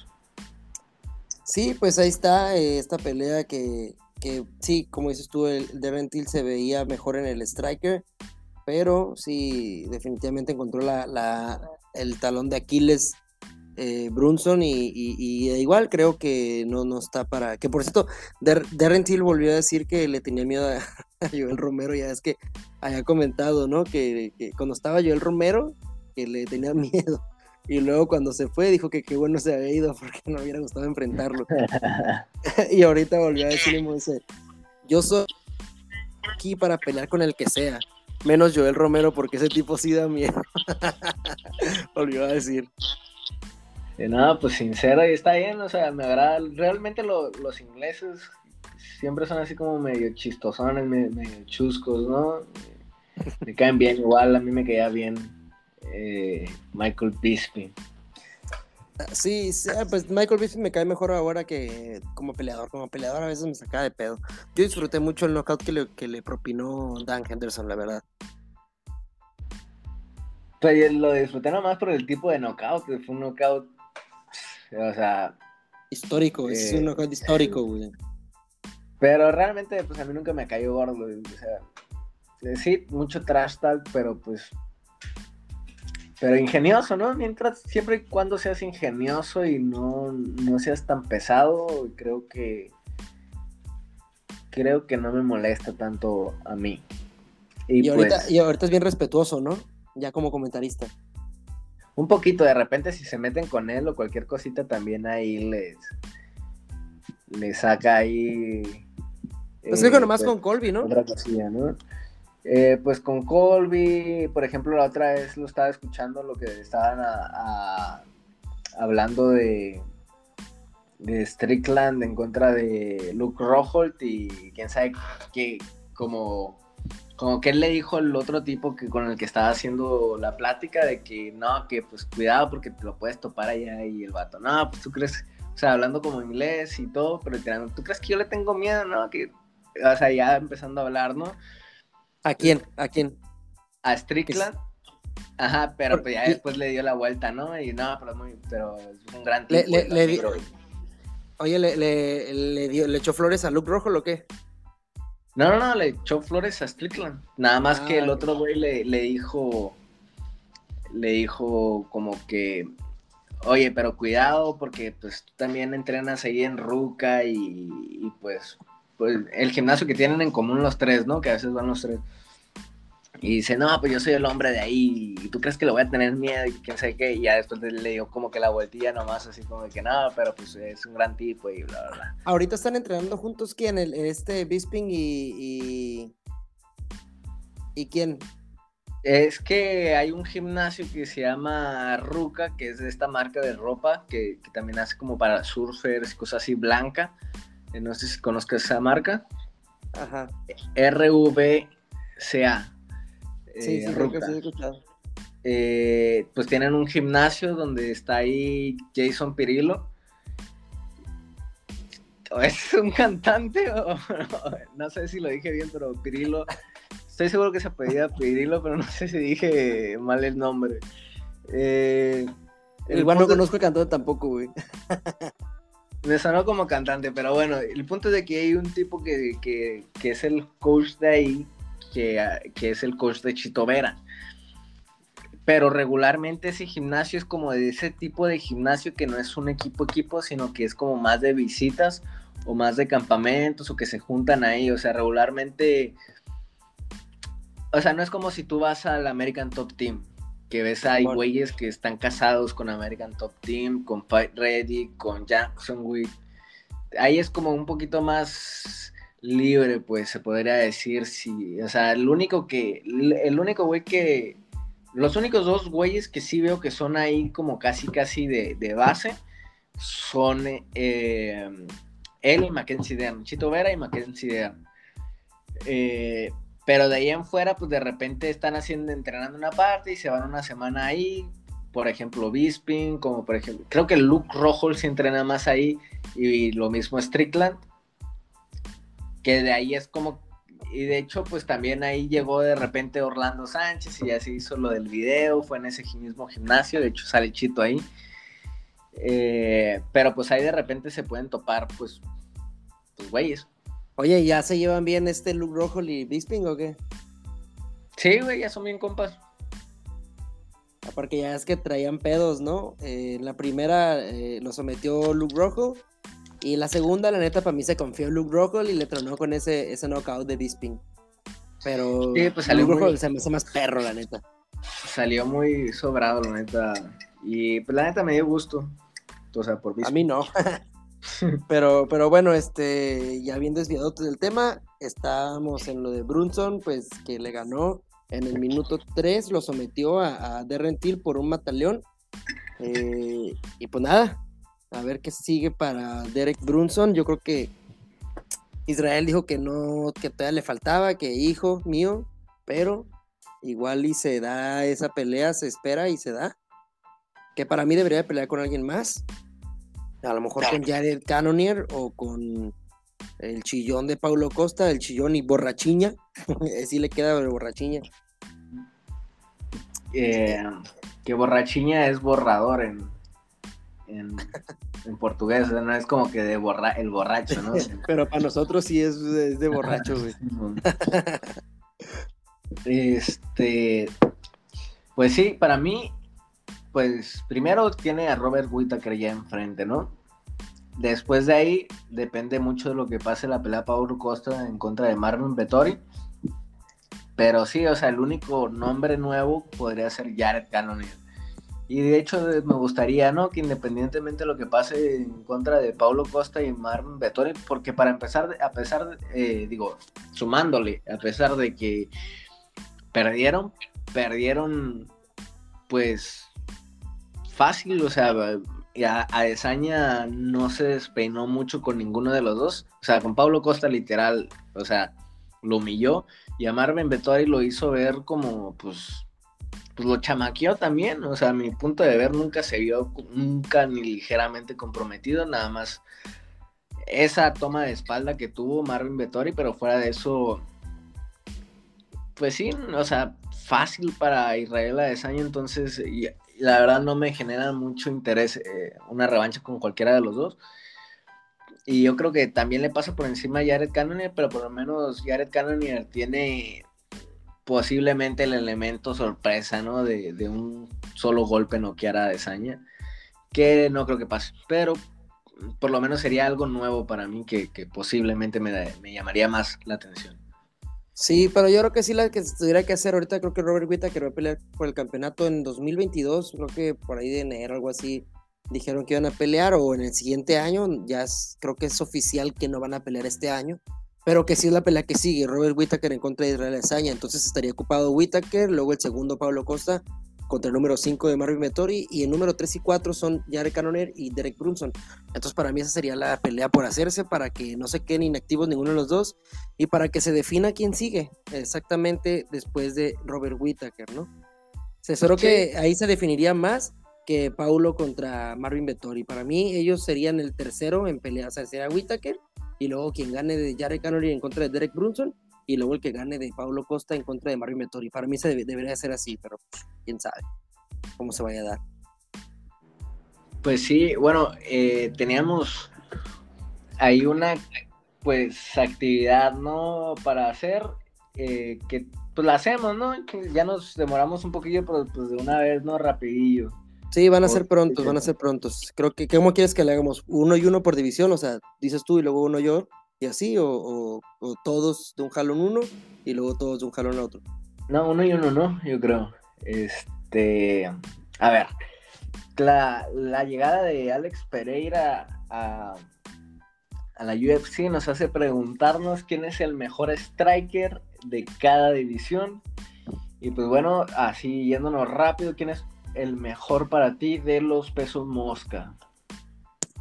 Pues para mí definitivamente de los pesos mosca y a, pesar de que fue ya superado por Brandon Moreno, es Davison Figueiredo, sigue siendo Davison Figueiredo el mejor striker que tiene eh, en técnica, en pegada, en patadas, o sea, para mí es el más completito. Por ahí a lo mejor le viene dando ahí un pisotón o un, le anda pisando los talones a Askarov, pero eh, para mí, Davison sigue siendo el mejor striker hasta ahorita de la división de los pesos mosca. Yo, o sea, más peligroso en el striking sí creo que es Davison por la fuerza, pero técnicamente es mejor para mí Brandon Moreno. Yo me quedo con Brandon Moreno. Todavía me queda a mí la duda de Brandon, es por eso, porque tal vez se preparó muy bien para Davison Figueiredo, pero eh, boxísticamente o en striker mm, todavía le veo ciertas cosillas, ciertas fallas, pero sí, definitivamente sigue mejorando y, si se llegase a dar la tercera contra Davison Figueiredo, que no me gustaría todavía, eh, y lo vuelve a superar en Striker, eh, ahí sí ya voy a decir, sabes que Brandon, tú eres el chacas del Striker. Pues bueno, nos vamos ahora a los pesos gallos, que aquí hay muchos. Ahí para tirar para arriba buenos strikers. Eh, en lo personal yo me quedo con el ruso y el campeón de la gente, Peter Jan. Su Muay Thai es simplemente espectacular para mí. Es un peleador fresco ya, o sea, es un peleador nuevo dentro de la división, entre comillas digo nuevo, porque porque es un campeón eh, que tiene poco, eh, siendo campeón, o bueno, que tuvo poco, y ahorita para mí también es el campeón del pueblo. Eh, pero yo me quedo, me sigo y me sigo quedando con José Aldo, porque José Aldo, a pesar de que ya no ha tirado tanto patadas, todavía las tiene, la tiró en la última pelea. Creo que cuando se sintió preparado para tirarlas, porque me parece que se lesionó y, y las dejó de tirar mucho tiempo. Eh, yo me quedo con José Aldo porque cuando lo vi pelear con Peter Jan, José Aldo eh, en varios momentos lo superó técnicamente. Entonces yo me quedo todavía con José Aldo. Eh, probablemente en un futuro ya sea Peter Jan, nada más. Pero yo me sigo quedando con mi José Aldo de, del alma, güey. Pues bueno, a ver, de los pesos de pluma, ¿con quién te quedas? Ese también está difícil, güey. Pero mm, yo creo que en Striker, otra vez así, yéndonos completos, güey. Eh, estoy eh, ahí con el perdón del mexicano, pero para mí eh, el Korean Zombie es el mejor striker que tiene la división de los pesos pluma, a pesar de que ya fue superado por, por Jair, que pues para mí, pues, creo que para la mayoría iba ganando Korean Zombie por muy poco, era una guerra esa pelea pero, pero sí estaba bien, se veía mejor eh, técnicamente hablando. Y a pesar de que pues ya perdió también, e incluso de pie con Brian Ortega, pero me parece que ahí Ortega se fue súper mega preparado y que también mejoró su striker, sí, pero a pesar de que perdió contra él, para mí sigue siendo el mejor Korean Zombie. Sí, mira, yo ahí, eh, yo creo que ahí me quedo con bueno, no. Sé que el más efectivo podría ser Max Holloway en el striking. Podría ser el más efectivo. Eh, definitivamente también podría ser más efectivo el Korean Zombie. El, no me gusta del todo el striking, o más bien no, no se me hace tan vistoso y yo creo que me estoy basando más en, en lo vistoso para elegir al Pantera, por ejemplo también sobre Volkanovski, eh, que todos los que ya dije. Porque el Pantera me ofrece esa algo que no ofrece creo que nadie de los de, todos los que hemos hablado el primero que ofrece como algo increíble algo que pueda hacer magia es, eh, es Jair con sus patadas con sus codos es impredecible a pesar de que puede que no sea tan efectivo eh, yo ahí me quedo con Jair pues bueno, eh, entonces pasamos a los pesos ligeros. A ver, ahora te toca a ti primero. ¿Quién es el mejor striker del peso ligero? Uf, a ver. También es difícil, ¿eh? Me quedo ahí con el número 13, Rafael Fisiev. Es Muay Thai, es bárbaro para mí tiene mejor striking y técnica y es más duro que cualquiera de la división solo en el striking. La gran prueba va a ser cuando le toque un luchador. Me gustaría verlo contra un luchador, pero en striking estoy seguro que le puede bajar a, cualquiera de, esta división. Ay, güey, pues sabes que me vas a linchar, ah, o mucha gente me va a linchar, pero a pesar de todas las circunstancias, pues sigue estando dentro de la división peso ligero, a pesar de todo lo que ha pasado y de que ahorita pues no está en un buen momento. Eh, técnicamente. Pues la... ¿Eh? ya, la adelanté. pues es Conor McGregor, güey. Sigue siendo Conor McGregor para mí el mejor striker, a pesar de ser super Austin Poirier en la, en la, digamos en la tercera, porque en la segunda estaba siendo mejor eh, Conor McGregor, después se vinieron esa ráfaga de golpes de Justin, Y pues no está en un buen momento Conor McGregor, pero hablando de talento, Striker para mí es el mejor. Y no soy un fan de, de, Conor, o sea, solamente al César lo que es el César y para mí es el mejor. Por ahí, eh, después de ver su pelea en contra de, de, Tony Ferguson, pues Justin Gage estaría en la conversación, pero me hace falta verlo con otro striker para saber si, si en verdad fue una, una cuestión de, de, arreglo en su striker o, o, simplemente preparación en contra de Ferguson. Eh, así que me quedo todavía con Conor McGregor, donde pone el ojo, pone el puño, así que por eso para mí por ejemplo, en, esa, rápidamente, en esa comparativa que tú pones Justin contra Conor, a yo sí creo que es un muy buen matchup para Conor, porque Justin se abre muchísimo. Y los golpes de Conor son letales. Eh, entonces, yo creo que pues ahí sí te lo podía dar, pero por ejemplo, Dustin Poirier le pasó por encima, entonces ahí quizás pues ahí no tanto, porque a pesar de que sí estaba haciendo mejor, pues supo, o sea, es muy subjetivo, ¿no? Eh, y, pues respetable tu opinión, así como la mía, pues que podrían decir la gente así como que, nada, pues si ese güey es el, es el número 13, de qué están hablando, pero pues bueno, es cuestión de gustos y pues ya solo el tiempo dirá quién se queda más cerca, ¿no? De la realidad, aunque pues también sería muy subjetivo porque esto es MMA, no kickboxing. Pero bueno. Pues es que con el tiempo yo creo que Dustin Poirier va a llegar un poquito, ya Conor, ya el tiempo de Conor, bueno, vamos a ver cómo regresa, pero para mí el tiempo de Conor ya se queda para pelear este espectáculo, como le hemos comentado, pero si nos vamos a la raíz, si, ah, bueno, pues ya es que te pregunté que si los puros güeyes de aquí del, que todavía están en el, en el ranking o en el, UFC, pues para mí él todavía, eh, él es el mejor, simplemente que pues ya ahorita los momentos, está Dustin en el mejor momento definitivamente, y para mí su pelea, está bien que, que, me digas, primero que nada, está bien que me, que me refutes, está, me gusta que me refuten para también yo dar mi, mi idea. Y, y pues eh, sí, Poirier lo superó, pero para mí lo superó por corazón, no tanto por técnica.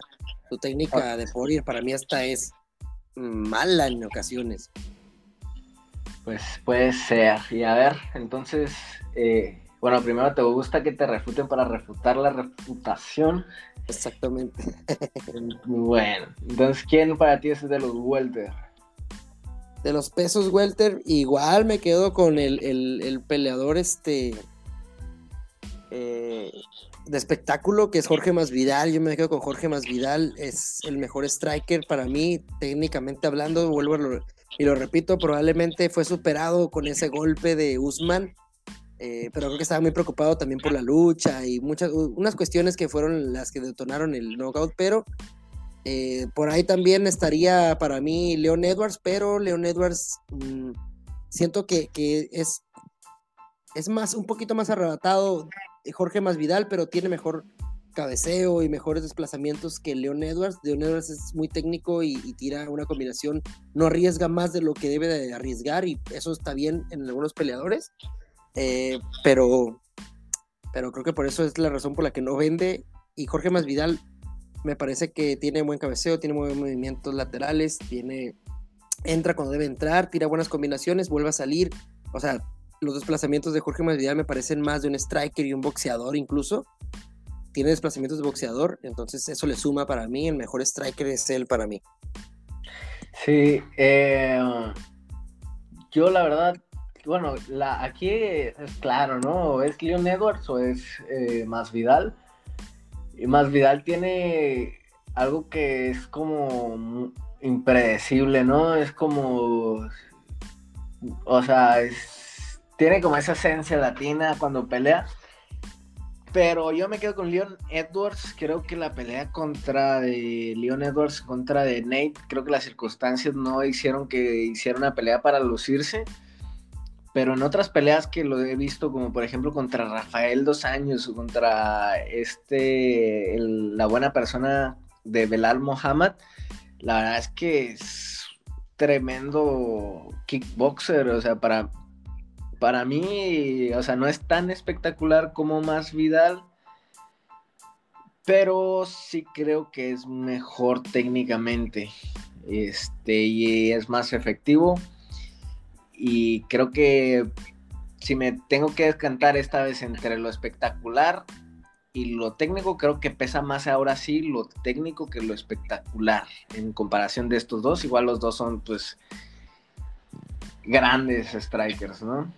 Y pues bueno, pasando rápidamente a, lo que es los pesos medianos, pues ahí me quedo con el campeón Easy y por mucho sin discusión, creo que es como el Pantera, como más Vidal, que dan magia que hacen lo impredecible, que se sacan de la manga siempre pues un buena, un, buena, un golpe, una patada, algo, no sé, son personajes que están sacados de un videojuego eh, y en este caso creo que un poquito más Israel Adesanya y Jair que, que Jorge, pero pues también Jorge creo que puede decirse que también está dentro de ese paquete.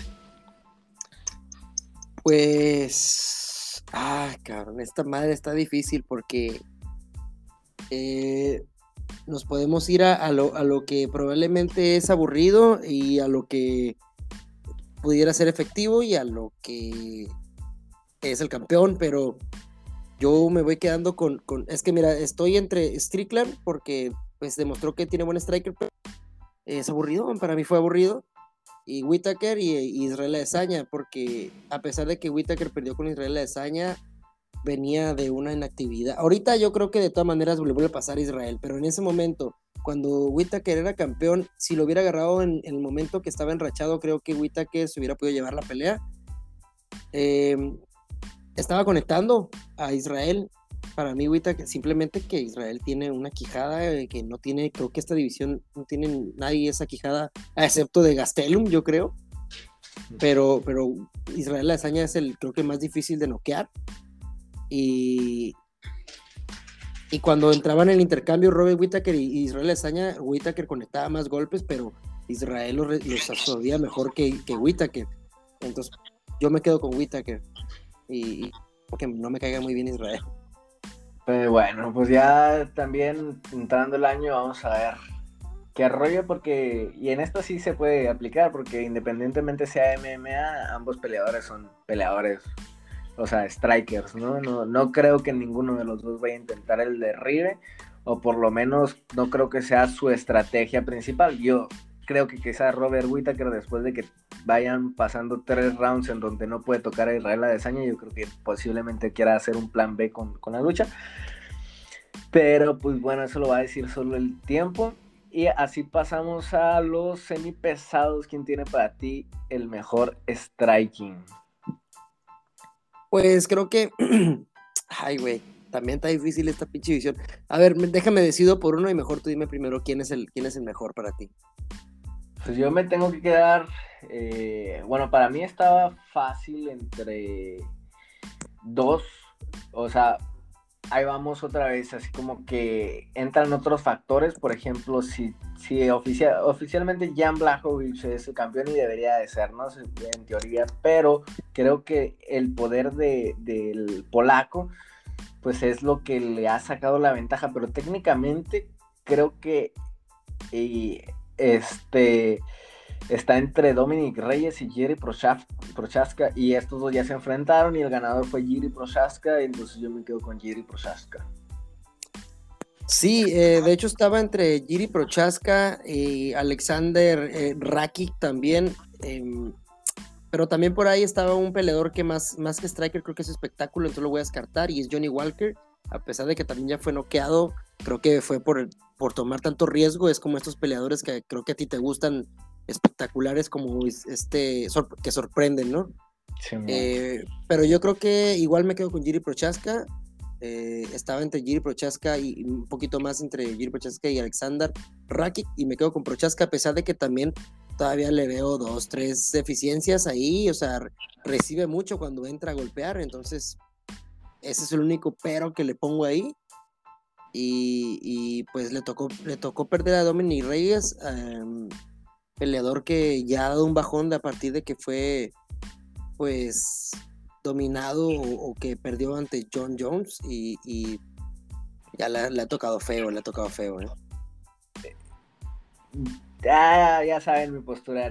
Para mí no fue dominado, fue robado ante John Jones, pero bueno, eso ya se ya depende de cada quien, ¿no? Eh, y sí, la ha pasado mal después de que fue el campeón del pueblo, como que no le cayó bien eh, eso. Y pasamos a los heavyweights, donde también aquí se viene otra, está difícil, porque todos tienen lo suyo, de, o sea, de Derrick Lewis para arriba, todos tienen lo suyo. Obviamente Derrick Lewis para mí no lo es, pero pues tiene esa pegada.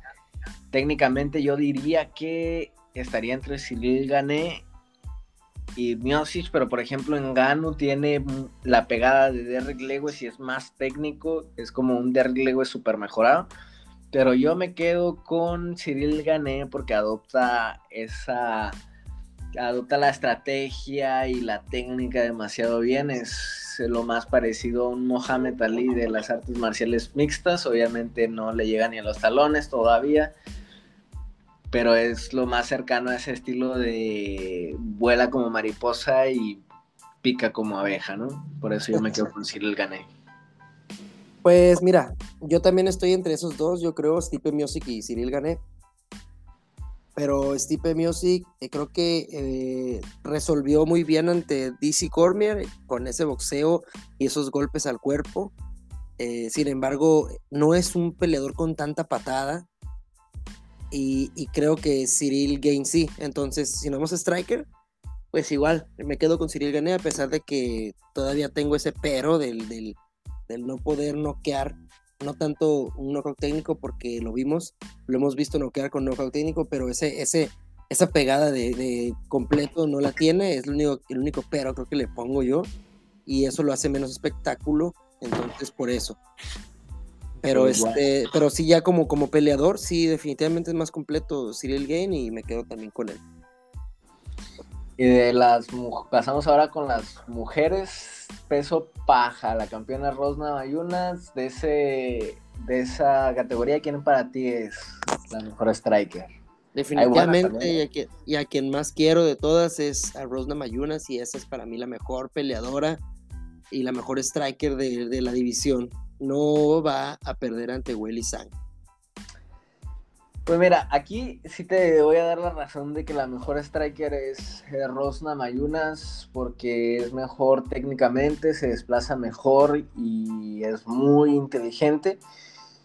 Y sí se lo doy a Rosna Mayunas, sin embargo, Whaley le va a volar la cabeza en la próxima pelea, pero pues bueno, eso ya es tema para otro podcast, pero sí, Rosna Mañunas, concuerdo contigo, es la mejor striker de esta división. Y pues bueno, en la siguiente división, una arriba, peso mosca, aquí creo que es quizá la categoría más sencilla para decir quién es, bueno, de las más sencillas, eh, para decir quién es la mejor también, y Valentina Chepchenko se lleva de a calle, yo creo que a todas las de esta división. Sí, en cuestión de las mujeres, yo creo que las campeonas son las buenas, ¿no? También creo que, con un. E, ella es como el Leon Edwards, güey, de la división de las mujeres, para mí. Es la peleadora que no hace más de lo que tiene que hacer. Hace, va a su, trabajo y se va a su casa con su feriecilla, poquita, pero honrada. y, ese, y ese es para mí Valentina Chevchenko y un poquito aburridita, a mí me aburre la verdad verla, pero, pero sigue siendo la mejor striker de la división, definitivamente. Por ahí a lo mejor este Joanne Calderwood, tu gusto culposo ahí, pudiera a lo mejor en un punto competir. Em, no sé, tal vez Alexa Grasso en un futuro también pudiera a lo mejor ya ahí llegar a una de las mejores strikers, pero sí, definitivamente Valentina es la buena. Sí, para mí está claro, Valentina es, es la mejor striker, un escalón abajo pongo a Calderwood y dos escalones abajo a Grasso, y ya, porque también Grasso está como un escalón arriba de todas las demás, hay mucha luchadora, ¿no? En esta, en, en esta división. Sí, por ahí Roxanne Modaferi también tiene buen striker, este, Lauren Murphy, que, creo que va a, ser quien la siguiente para el, por el título contra Valentina Chevchenko y no sé, yo creo que sí hay dos, tres, también creo que hay mucha luchadora. Sí, y pues finalizamos con la de los pesos mosca. Porque en peso pluma no existe, nada más hay peleas esporádicas. es peso gallo, creo, la de, la de Amanda, ¿no? Ajá, sí, peso gallo, peso, peso gallo y peso, y peso pluma tiene Amanda, pero creo que no hay como tal un roster, ¿no? De peso gallo. De peso pluma. Ajá, sí, en peso pluma no, no, no hay nada más hasta ella, era cuando estaba Cyborg, creo. Ajá, entonces, pues creo que no hay duda, también aquí es sencillo, aunque hay, hay peleadoras de striking eh, bastante renombrado como lo puede ser Holly Holm, la verdad es que pues no nadie le ha llegado los salones a Amanda Nunes, en mi opinión. Eh, pues ahí por ahí me parece que Valentina cuando peleó con ella en, la división, este, le ganó la segunda para mí, pero pues ya no está en la división, entonces sí sería Amanda Nunes, aunque tiene mejor, más bien un boxeo, ella es más boxeo que striker. Em, Holly Holm, a pesar de que viene el boxeo, tiene también un poquito ya más pulido para el striker. Y otra que también anda, andan por ahí, pues sería Ketlen Vieira y, la mexicana Irene Aldana, que están también pues haciendo ahí sus pininos. En el striker, yo ella vi una patada bien perrona de, de Irene Aldana, eh, en la que parecía ser una patada al cara, se ve incurada en, en una cámara lenta esa, esa patada.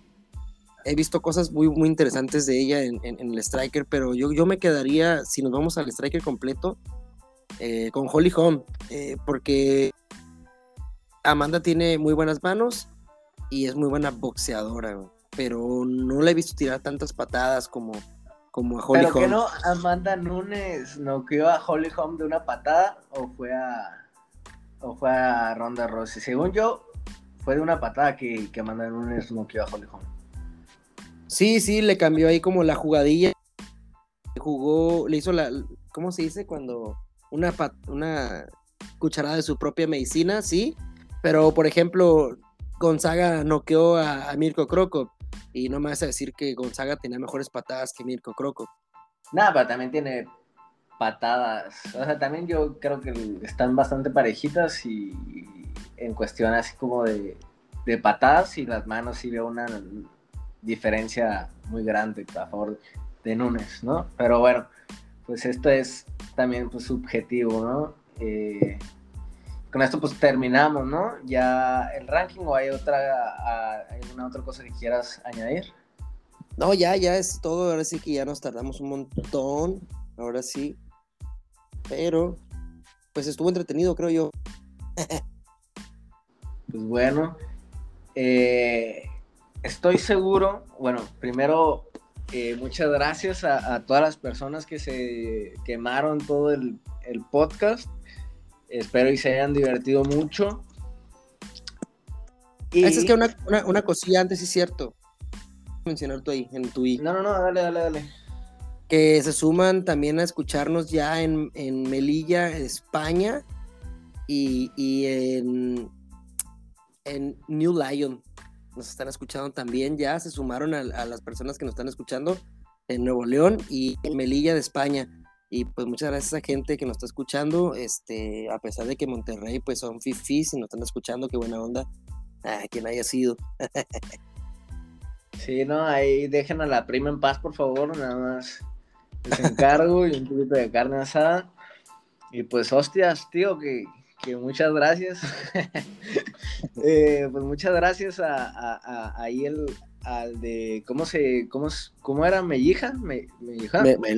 Oh, hombre, tío, que es, es Melilla, Melilla, España. Hostias, Melilla, Melilla. Pues joder, tío, eh, muchas gracias. Muchas gracias, Mash. No se deben agüitar ahí que nos, estamos arremedando. Bueno, ahí nos arremedan. Ya sé, ¿no? Todos, los que nos escuchan, oye, xenófobo, qué pedo, güey. No, yo, yo, tengo un compa que, que es español y, y, una vez lo arremedé y no se agüitó, güey. O sea, no sé, si aguantan vara también. Creo todos, pero no sé. Este güey no se agüitó. Yo conocí en Brasil una española y la verdad es que he conocido dos españolas y ambas son un amor, la verdad. Y una seguramente, bueno, no sé si la conozco, pero idéntica a la Nana Fine, pero pues ella no sé, no me acuerdo, le decía, oye, tú te pareces a la Nana Fine. Y me decía, ¿qué? y no me entendía hasta que después le enseñé una foto y me dijo, ala, no sé qué, pero ya es como le cambian eh, los nombres, como por ejemplo Fast Furias a todo gas, se llama, ah, a todo gas. Pues lo mismo se la cambiaron a la Nana Fine y no me entendía hasta que le, le enseñé una foto. Y la otra española, no sé, yo creo que sí la conoces, la novia de, de esta Angie. Ah, ah, Angie, este, la de ahí de la, uni.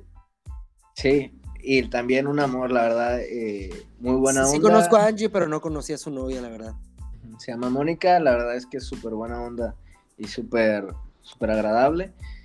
Este, y pues nada, pues mucho amor a, todos los de España, la verdad. Y muchas gracias al, tío que, que, nos estaba escuchando. Un saludote, un abrazote y pues ya. Sí, sí, un, gran saludo también allá en Monterrey, escuchando también. Este, ahí pues puro, puro, no, hay bronca. También escuchan a este, a este par de, barriados. no, y en, Monterrey yo creo que es potencia, ¿no? De MMA, eh, a, cuestión de, de nacional. O sea, los mejores siempre salen o de yo creo que hay muchos de Guadalajara, hay, hay varios de Tijuana. Yo creo que en Tijuana es más como que recolectan, o, pues, es la gran influencia del Entram que los traen de, este, de otras partes. Sin embargo, pues el más importante es de Tijuana. Y, y en Monterrey tienen a, por ejemplo, creo que de ahí es el Cazula Vargas. Eh, varios, varios, ahorita se me, se me dan los nombres, pero hay, hay muchísimo talento ahí en Monterrey, por eso es que ahí hay todas las peleas de Lux. Este. Eh, marroquí, Marroquí Moreno, Marroquí Moreno, Marroquí Levi, creo que se llama, también otro peleador muy bueno. Entonces, pues qué bueno que también se esté ahí llegando a tierras regiomontanas. Sí, bueno, pues ahí está, está ahí están estos estados y Muchas gracias. Ahí vamos, sigamos sumando. Ahí que tenemos en cortito de Monterrey, Santa Catarina y todos esos lugarcillos ¿no? que andan ahí cerca también al rato. Espero que ya estemos abarcando por esos rumbos y, pues nada, creo que ya es todo por mi parte. Ya tuvimos nuestra dinámica, ya nos tardamos y ya hablamos de la cartera. Ya hablaremos de la siguiente semana que viene. No hay UFC, entonces nos esperemos hasta la que viene para empezar a hablar también de esa cartelera, ¿no? Pues sí. Pues bueno, de mi parte ya lo es todo. Muchas gracias y pues gracias también a ti, Mando. Y nada, nos vemos en el próximo episodio. Sale también a ti, nos vemos.